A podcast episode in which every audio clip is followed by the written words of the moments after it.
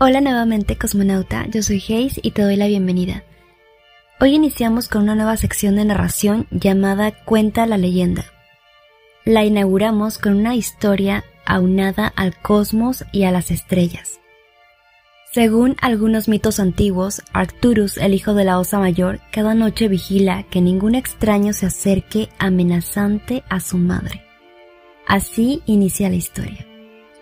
Cuando, como en otras ocasiones, Júpiter jugó a los disfraces para conquistar a un nuevo amor.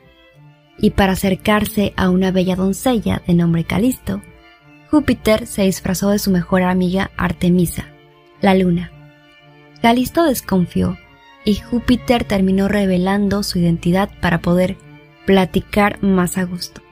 Realmente fue una larga plática y la mirada del dios supremo era tan penetrante que cuenta la leyenda que quedó ligeramente embarazada.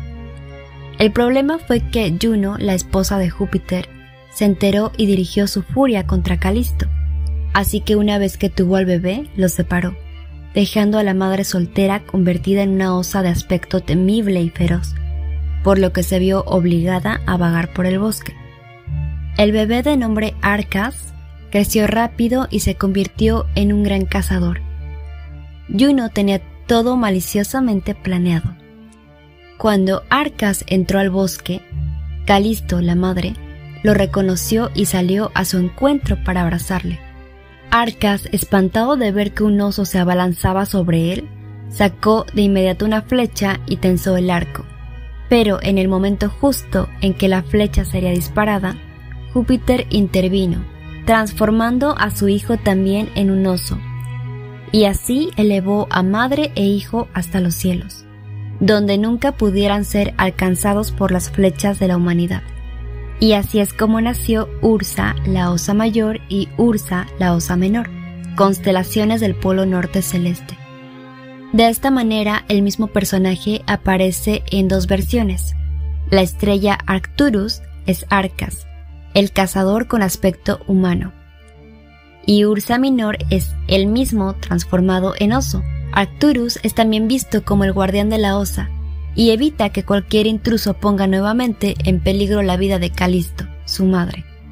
Una sutileza de esta leyenda es que probablemente Calisto y su hijo no hayan sido visualizados como ejemplares de oso pardo, negro o grizzly, sino como una especie notable por su blancura, el oso polar que habita en el Ártico.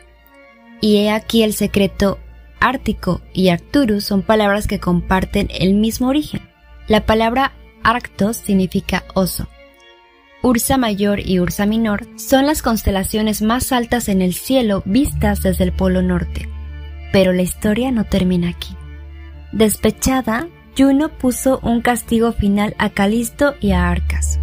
Ellos nunca más podrían descender a la tierra para saciar su sed y desde entonces los habitantes del Mediterráneo ven a la osa mayor y a los esno acercarse al suelo, pero son incapaces siquiera de poner sus patas junto a un arroyo y beber. Están condenados a dar vueltas cerradas eternamente alrededor de la estrella polar. Y así termina el cuento. ¿Te gustó? ¿Qué otras historias te gustaría escuchar? Déjame saber en los comentarios. Saludos y dulces sueños, cosmonauta.